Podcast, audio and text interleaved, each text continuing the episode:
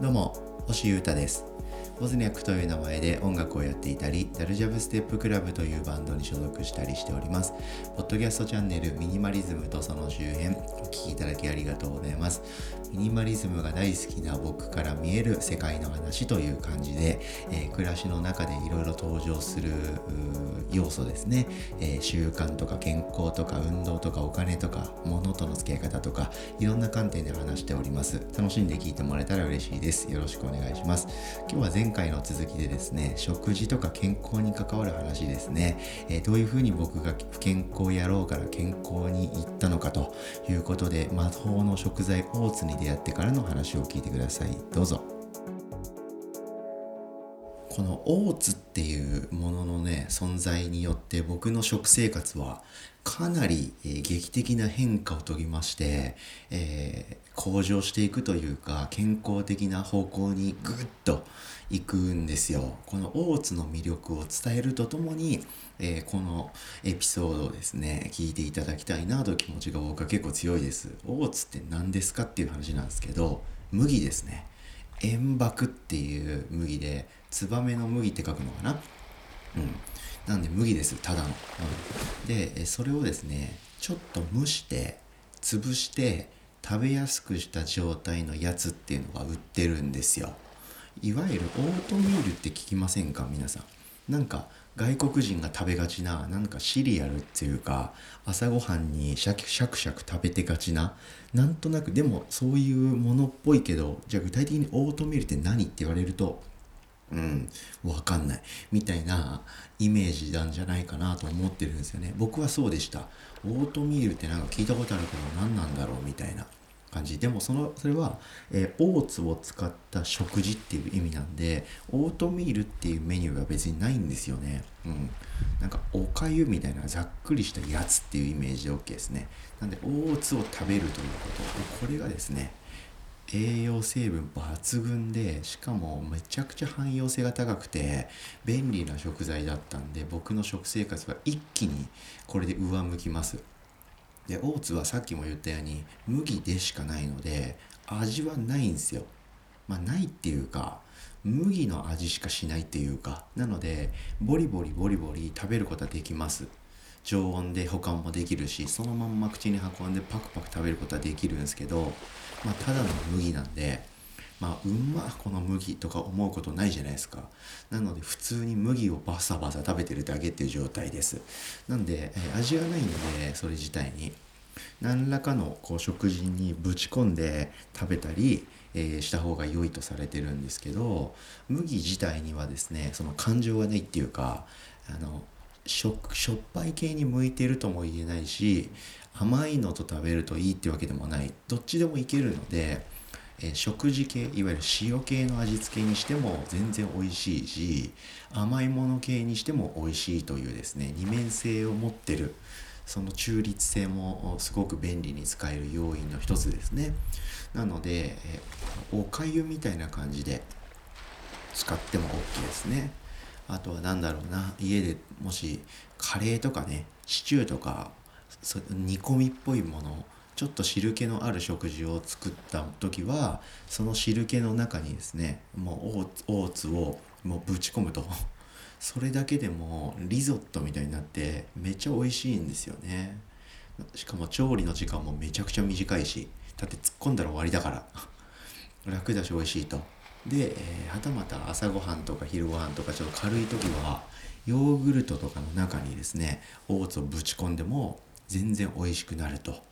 でさらにそこに蜂蜜とかフルーツとかナッツとか入れちゃった日にはもうセレブの朝食ですよ。すっげえ気楽なんですよ。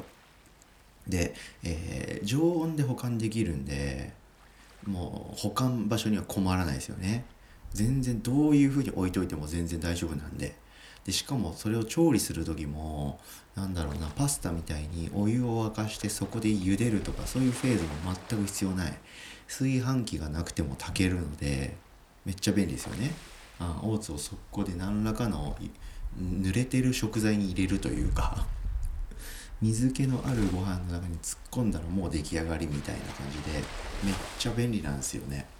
しかもですね栄養成分もめちゃくちゃ強いんですよ。なんか食物繊維がどうちゃらとかなんちゃらかんちゃらがどうっていろいろあるんですけどざっくりとですね玄米よりも栄養成分が強いっていう感じで、えー、認識していただければ良いと思います。それってすごいと思いませんか？なんか玄米ってすごい栄養によ体に良さそうじゃないですか。それを上回る食物繊維とかが取れると、うん、だからいいんですよね。で、えー、これによってですね僕は外食をいろいろ工夫してたんですけど何をどう工夫しても取れなかったですね。食物繊維というあの謎の項目。それをですね軽くゲットできてもうあんたいやいや食物繊維逆に取りすぎだから星さん。っていうぐらいまでオーツ1個によってですねこの項目をクリアすることになります。これかなりびっくりしましたね。でしかもですねこれ僕にとってはプラスだったんですけどオーツってですねカロリー自体はまあまあ普通のあの主食みたいなものの中であるんですよ。なのでご飯とかパスタとかそばとかああいうものとですね、まあ、大体同じぐらいのカロリーをゲットできるんですね。なのでご飯をオーツに置き換えるだけとか食パンとかパスタを食べないでその食パンパスタを食べてた分をオーツに切り替えるぐらいでですねすごく、カロリーはゲットできるし他の栄養成分もゲットできるという感じで非常に良かったです。でこれによってかなり僕は根本が健康になりながら、え次なるフェーズに行くわけなんですよね。で僕はですね、えー、確か2020年だと思うんだけどの2月の1ヶ月間の食事を全部カロミルというアプリにトラッキングして数値化していったわけですで、えー、オーツをキログラキロ単位でどっさり買いましてそれを主食にしてですねで他の栄養素をどういうふうに取ればいいかっていうのをですね数値狙いで、選んで買っていきましたすごいですよねもう側でしか食べ物のことを見ていない 港区女子みたいな感じですよね。美味しいかどうかとか豊かさなんてもうどうでもいいと。とにかく数字持ってる食材連れておいでという感じで 冷酷な選び方をしてですね、えー、食材を買っていってましたでしかも当時の僕はですね、えー、キッチンとか水道ガスといったような生活インフラがない部屋に住んでいましたから自炊はできないんですよ。まあ、自炊ができないというか料理をできない環境で暮らしてたんですよね。でも外食すると絶対に健康になれないってことも分かったんで結局どういうことをやったかっていうとコンビニとかスーパーマーケットで購入できてかつ火を通すとか水で洗うとかそういう調理工程なしでも食べられるものを探していました完全に頭がおかしい暮らしだったと今では僕は思いますで具体的に選んでいった食材っていうのはですねバナナゆで卵うん、あとはゆで卵はもうコンビニに売ってるやつね。2個180円とかで売っている法外な値段を取るあのゆで卵ですよ。はい。あとはヨーグルトとか豆乳豆腐納豆あとはサバ缶とかかな。で、えー、ちょっと甘いものが食べたい時なんかは羊羹とかをすごいよく僕買ってましたね。なんでこのチャンネルのですねかなり昔を振り返っていただくと羊羹とか外食後とかなんかいろんな名前が出てくるところが来るはずです。今僕が話している内容のですねリアルタイムでの葛藤とか 失敗とか経験っていうのは当時の僕の放送に綴られてまして同じチャンネルの昔を振り返っていただくと聞くことができますので物好きな方は是非チェックしてみてください。まあ、そんな感じでですね、えー、結果程よくバランスが取れるようになってきまして、えー、食材自体のこう知識というかね何を食べるとどういう栄養素があるって体にどうつながっていくのかみたいな、えー、知識もついてきてですねでそれ以降の外食っていうのはまあしてるはしてるんですけど、まあ、どういうものを食べると何が起きるかだんだん分かってきたのでじゃあどういう食事をチョイスすればいいのかなっていうことが分かってきました。で、えー、食材の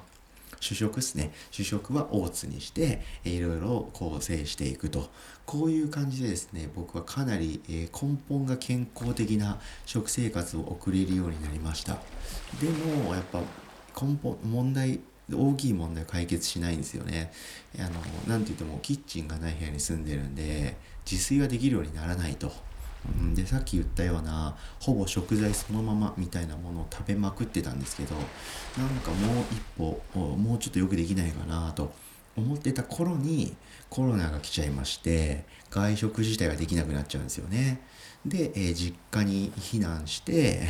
その間ヘルシーな食事をもっと心がけて移住して移住先で自分のキッチンを持って晴れて健康的な自炊の生活という風な流れを組むわけなんですよ。それで、えーえー、移住から半年経った今もその知識はすごく生きていてでもう一歩完全菜食主義ってやつですねビーガンへの興味も増しちゃってもうちょっと勉強して無理なく楽しく菜食で栄養的にも問題ないという暮らしをするようになるというこういう感じの変遷をたどりつつ僕はですね健康的かつ痩せて特に僕自身にストレスもないというですね暮らしの食生活のライフスタイルをゲットしました。